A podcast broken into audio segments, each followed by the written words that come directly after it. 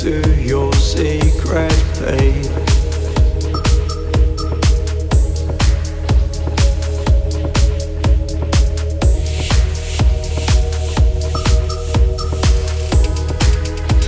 Try to tease and feel my breath.